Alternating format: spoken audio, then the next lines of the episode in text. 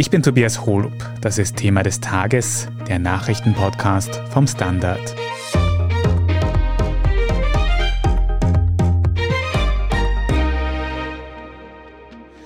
Die Lösung der Energiekrise steht ganz oben auf der Agenda der EU-Kommission. Das hat deren Präsidentin Ursula von der Leyen heute Mittwoch in einer Rede gesagt. Konkret soll der Strompreis unabhängig vom Gaspreis werden und dadurch sinken. Außerdem sollen die außergewöhnlich hohen Gewinne von manchen Stromerzeugern abgeschöpft und umverteilt werden.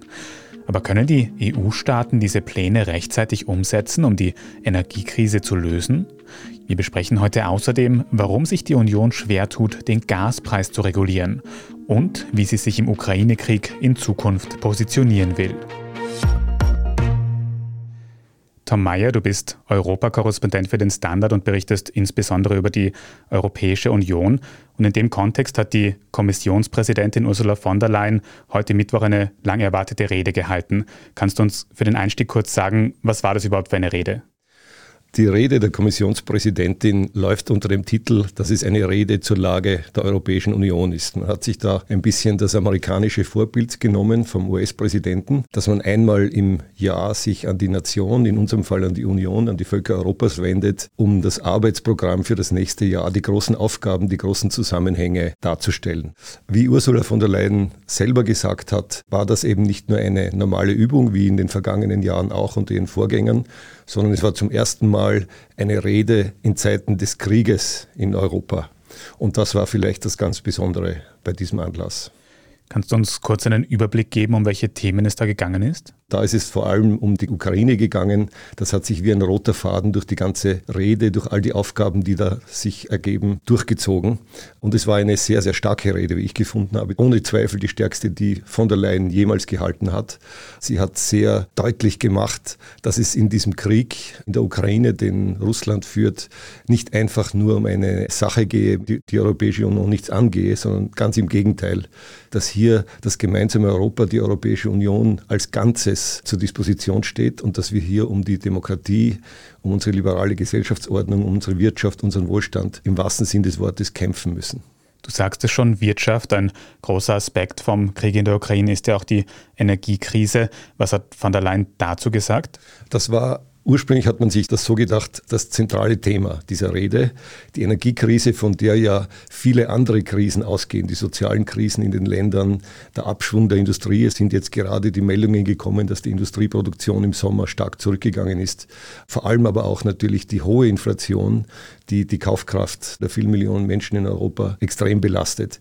Deswegen ist vom Inhaltlichen her eigentlich die Energiefrage und was da auf europäischer Ebene zu tun wäre, um für eine Normalisierung, eine Beruhigung, auch ein Sinken der Preise zu sorgen, eigentlich das entscheidende Moment. Sie hat das in einen viel größeren Rahmen gestellt, nämlich in den Rahmen von Krieg und Frieden, von der Auseinandersetzung mit Wladimir Putin. Sie hat wörtlich gesagt, es geht hier darum, ob die Demokratie gewinnt oder die Autokratie eines diktatorisch herrschenden Präsidenten. Und die Energie ist sicherlich ein Schlüssel, wie wir damit umgehen, wie wir die Probleme lösen für die nächsten Monate, für die Zukunft. Mhm. Schauen wir uns ein bisschen im Detail an, wie die EU jetzt eben mit der Energiekrise umgehen will. Ein großer Aspekt, der da schon lange im Gespräch war, ist der Strommarkt. Da ist schon länger die Rede davon, dass die sogenannte Merit Order abgeschafft werden soll. Und jetzt ganz für den Anfang mal, kannst du uns erklären, was diese Merit Order überhaupt sein soll?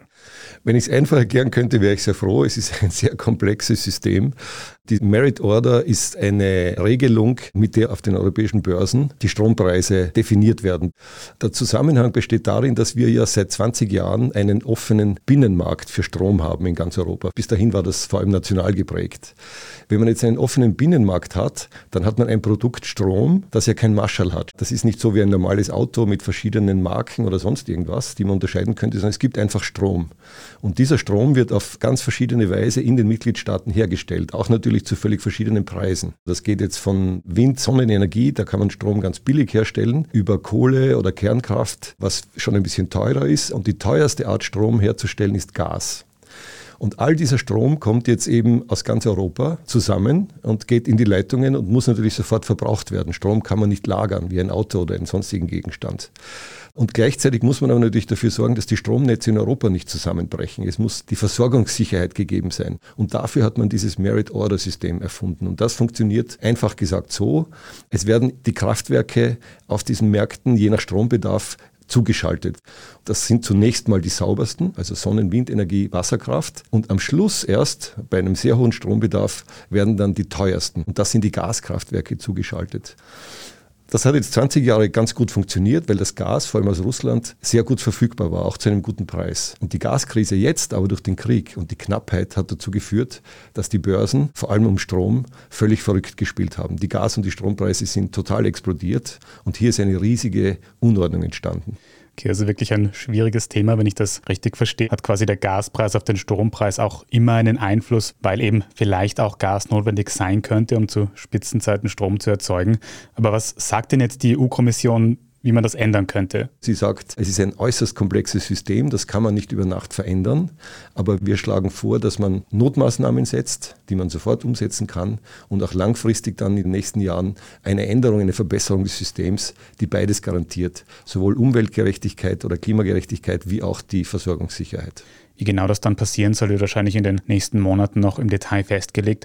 Aber auf jeden Fall ein Bekenntnis, dass die EU von diesem Merit Order Prinzip wegkommen will. Tom, ein zweiter großer Aspekt sind die sogenannten Übergewinne, also Gewinne, die Energiefirmen jetzt einfahren, eben durch diese außergewöhnlich hohen Energiepreise. Weiß man schon, wie EU-weit mit diesen Übergewinnen umgegangen werden soll? Das war die Debatte der vergangenen Wochen. Was könnte man da sofort tun? Und dazu hat von der Leyen heute auch zwei sehr konkrete Vorschläge gemacht. Man spricht nicht von Übergewinnen, weil sich das schwer definieren lässt. Was ist ein guter Gewinn, was ist ein Übergewinn, was ist ein übermäßiger Gewinn?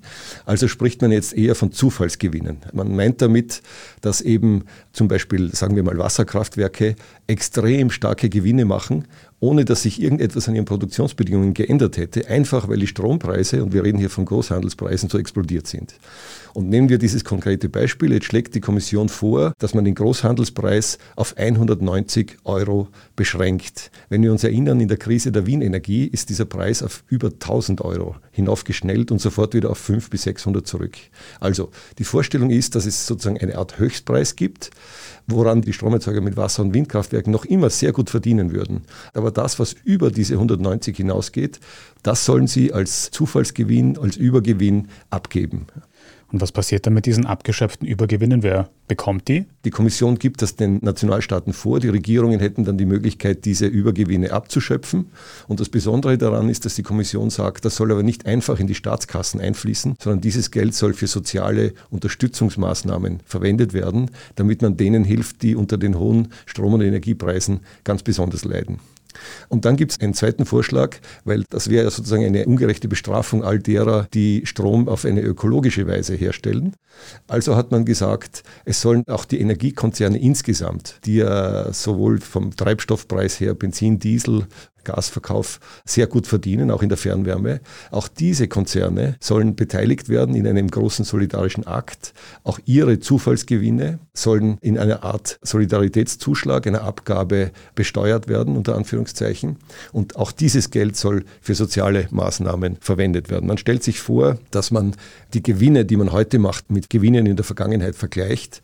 Und davon sollen die großen Energiekonzerne, vor allem sind gemeint, ein Drittel, 33 Prozent abgeben an den Staat. Und es soll einfließen eben in nationale Förder- oder Hilfsmaßnahmen. Das sind jetzt große Ankündigungen, die wir da von von der Leyen gehört haben. Kann man denn einschätzen, bis wann solche Änderungen am Strommarkt, an den Übergewinnen tatsächlich umgesetzt werden können? Und vor allem auch, wird es nicht schwierig, dass sich die EU-Staaten einigen, wie vor allem zum Beispiel diese Solidaritätsumverteilung geregelt wird, wer was bekommt? Das ist eine sehr, sehr gute Frage. Es haben sich ja in der vergangenen Woche die EU-Energieminister aus den 27 Ländern getroffen. Und da ist ganz klar geworden, dass hier im Prinzip zwar Einigkeit herrscht, aber wie man das dann umsetzt, da gehen natürlich die Meinungen dann weit auseinander. Das hat vor allem damit zu tun, dass die Staaten ja völlig unterschiedlich wirklich Energie produzieren. Nehmen wir zum Beispiel Frankreich her, das ist ganz stark von Kernkraftwerken abhängig. Die Osteuropäer sind noch sehr stark von Gas abhängig, auch von Kohlekraftwerken. Die Österreicher zum Beispiel haben den Vorteil, dass sie einfach von den Naturbedingungen her über sehr viel Wasserkraft verfügen, also nachhaltige Energie erzeugen können. Das heißt, die Wirkung all dieser Maßnahmen auf die einzelnen Staaten ist sehr unterschiedlich. Auch die Frage, wie man überhaupt bei internationalen Konzernen solche Übergewinne, wie manche sagen, einheben kann. Das ist gar nicht so einfach, weil die natürlich diese Gewinne zwischen den Ländern hin und her verschieben können. Der lange Rede, kurzer Sinn. Das bedeutet, es gibt jetzt einmal diese Vorschläge der Kommission, die werden schon in zwei Wochen wieder auf Ministerebene in Brüssel verhandelt werden. Am Ende muss dann auch noch das Europäische Parlament zustimmen, wenn das Ganze in Gesetzesform gebracht wird. Man hat die Hoffnung, dass das heuer noch gelingt, damit kurzfristige Maßnahmen überhaupt greifen können.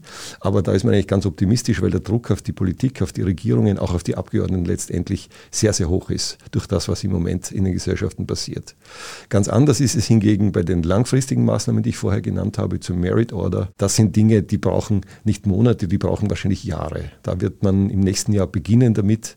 Ursula von der Leyen hat im Parlament auch betont, dass niemand glauben soll, dass das eine einfache Sache ist. Das ist ein hochkomplexes System und Experten sagen, man muss da an vielen Schrauben drehen, aber man sollte nicht glauben, dass man da eine radikale, ruckartige Änderung machen kann. Warum? Weil immer die Gefahr besteht, dass die Versorgungssicherheit in Europa mit Strom insgesamt dann gefährdet ist ein komplizierter Prozess, aber umso besser, dass es doch schon relativ genaue Vorstellungen gibt, wie und wann diese Merit Order zum Beispiel abgeschafft werden soll und was mit Übergewinnen passieren soll. Wir sprechen jetzt gleich noch darüber, wie es mit Heizgas in Europa weitergehen könnte. Nach einer kurzen Pause bleiben Sie dran. Ein Job mit mehr Verantwortung wäre super. Ich will eine bessere Work-Life-Balance. Es muss ganz einfach Spaß machen. Welchen Weg Sie auch einschlagen möchten. Er beginnt bei den Stellenanzeigen im Standard. Jetzt Jobsuche starten auf Jobs der Standard.at. Tom, wir haben bis jetzt vor allem über Strom gesprochen. Wie schaut es eigentlich bei Heizgas aus? Weiß da die EU schon, wie man mit diesem Mangel, der ja im Winter jetzt bevorstehen könnte, umgehen will? Gas ist wieder ein eigenes Thema. Man rechnet damit, dass Wladimir Putin die Gasversorgung von Europa überhaupt einstellt, abbricht. Im Westen Europas ist man darauf relativ gut vorbereitet. Die Osteuropäer, auch Österreich, sind darauf relativ schlecht vorbereitet. Nur eine Zahl zu nennen, der Anteil von russischem Gas in Europa war bei unter 50 Prozent vor Beginn der Krise, liegt jetzt, wie von der Leyen heute gesagt hat, bei nur noch 9 Prozent im Durchschnitt. Aber in Osteuropa schaut das ganz anders aus. Nehmen wir Österreich. Österreich bezog 80 Prozent seines Gases aus Russland, liegt jetzt, wie man man hört, bei 50 Prozent. Aber das ist natürlich noch immer, die Hälfte des Bezuges ist natürlich noch immer gewaltig viel, wenn man bedenkt, was ein Lieferstopp dann für die Industrie bedeuten würde. Und es war ja auch konkret im Gespräch, dass es in der EU einen Gaspreisdeckel geben könnte, also dass Gas in allen EU-Ländern einen bestimmten Preis nicht überschreiten darf. Wird das jetzt umgesetzt? Nein, es ist vor allem um einen Preisdeckel im Großhandel gegangen, eben für russisches Gas oder überhaupt für alle Formen von Gas, die nach Europa kommen. Es gibt ja dieses Flüssiggas, das mit Schiffen nach Europa gebracht wird. Das ist natürlich naturgemäß viel teurer, auch wegen der Transportkosten und der Wege, als russisches Gas, das durch Pipelines fließt.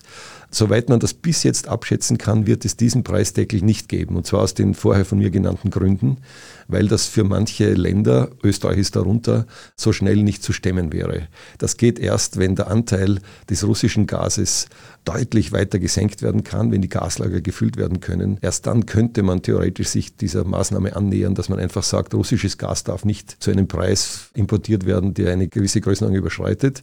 Warum? Wenn Sie Ihrem Versorger von Strom oder Gas einen Brief schreiben und sagen, wissen Sie was, liebe, ich sage jetzt mal äh, EVN, ich beziehe gern wieder Ihren Strom, aber maximal zum Preis von so und so viel, dann wird dieser Versorger Ihnen wahrscheinlich sagen, das freut uns sehr, aber dann müssen wir Ihren Vertrag leider kündigen. Und damit diese Situation nicht eintritt, damit sozusagen Russland dann nicht einen Vorwand hat, um die Lieferung sofort einzustellen, ist diese Frage auch so heikel. Tom, wir haben heute geredet über die politischen Ziele und eben auch die wirtschaftlichen Ziele, die die Europäische Union in der nächsten Zeit sich eben vornimmt zu erreichen. Was denkst du denn, nachdem du diese Rede von Ursula von der Leyen gehört hast? Hat die Europäische Union Antworten, Lösungen auf diese Probleme, die wir gerade haben, die Energiekrise, den Ukraine-Krieg? Also, um es persönlich zu sagen, das wirklich Beeindruckende an der Rede war, dass die Kommissionspräsidentin einen großen Rahmen hergestellt hat, den nationale Politiker normalerweise so nicht herstellen können. Das ist natürlich der gewisse Vorteil, den ein Europapolitiker umso mehr die Präsidentin der Kommission hat. Sie verfügt über Informationen und kann die in einer Weise vernetzen, wie das Nationalstaaten, vor allem kleine Staaten, nicht können. Das heißt, sie hat einen ganz interessanten Bezugspunkt hergestellt. Sie hat zum Beispiel gesagt, bei der Bewältigung der Migrationskrise hat es Jahre gedauert, bis man das einigermaßen in den Griff gekriegt hat. Das war 2015 und in den Folgejahren. Bei der Pandemie habe es nur einige Monate gedauert, vor zwei Jahren, bis man die Forschung maximal gefördert hat und bis auch ein Impfstoff hergestellt wurde und man das auch in Europa verteilen konnte. Und das, obwohl eigentlich die Gesetzgebung das gar nicht vorgesehen hatte. Und dann hat sie gesagt, zu Beginn des Ukraine-Krieges im Februar hat Europa eigentlich sehr schnell gehandelt. Man hat sich sehr, sehr schnell auf Sanktionen geeinigt und war handlungsfähig. Normalerweise neigen wir dazu, dass wir uns immer überkritisch sehen in Europa und sagen, wir bringen eigentlich überhaupt nichts zustande. Aber das war ein interessanter Bezugspunkt, weil dieser Krieg natürlich die Dynamik in der Europäischen Union, auch den Zusammenhalt in der Tat sehr stark verändert hat. Nur ein Beispiel, wer hätte sich vor einem Jahr vorstellen können, dass die Europäische Union und ihre Mitgliedstaaten gemeinsam Waffen liefern in ein benachbartes Land wie die Ukraine. Da hätte man vor einem Jahr gesagt, das ist völlig verrückt, das kann niemals kommen. Und Tom, du hast das heute schon angesprochen, aber kannst du noch mal ein bisschen ausführen, wie sich von der Leyen eben dazu geäußert hat, wie sich die EU eben zum Ukraine-Krieg positionieren will in der nächsten Zeit? Sie hat klipp und klar gesagt, dass das nicht irgendein Konflikt ist, sondern dass es hier um tiefe Fragen der Zukunft der Europäischen Union geht.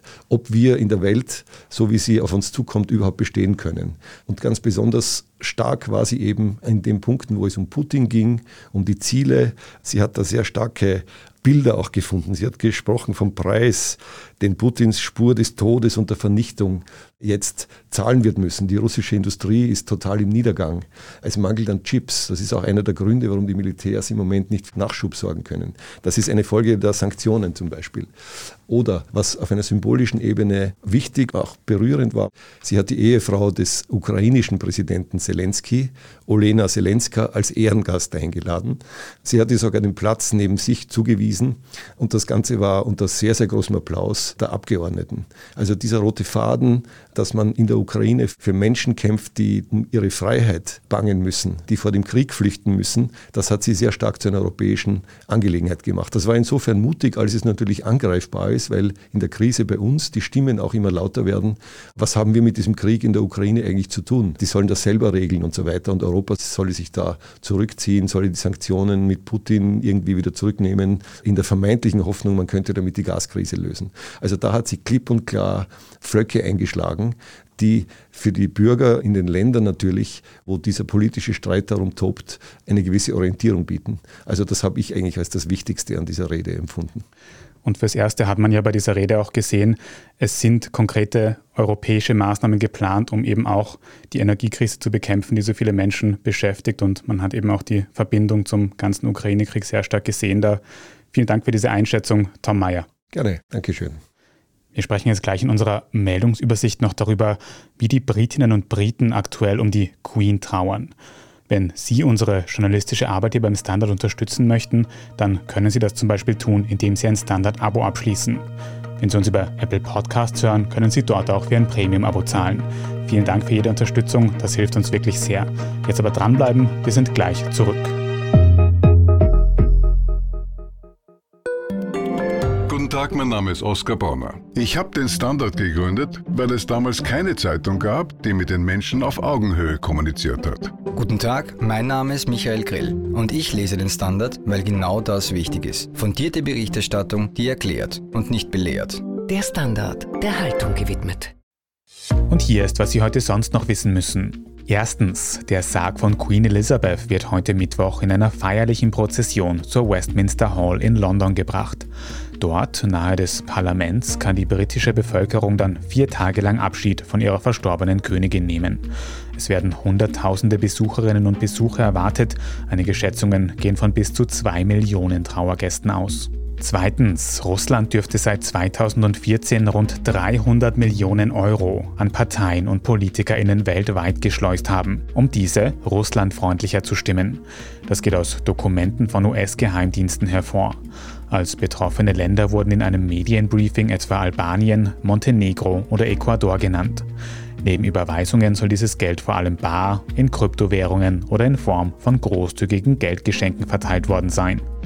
Und drittens, Disney verfilmt Ariel die kleine Meerjungfrau neu als Live-Action-Version mit echten SchauspielerInnen.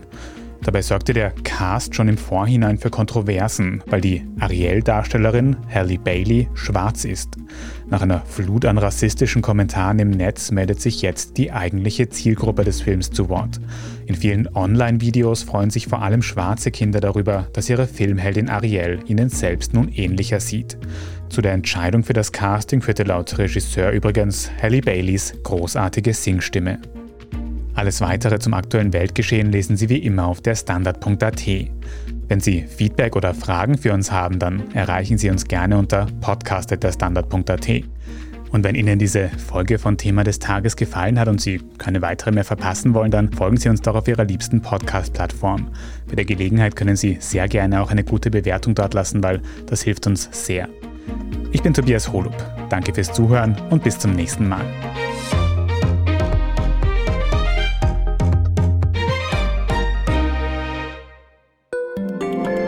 Eine kleine Wohnung im Zentrum, das wär's. Ich will ein richtiges Zuhause für meine Familie. Mein Traum, ein Haus am See.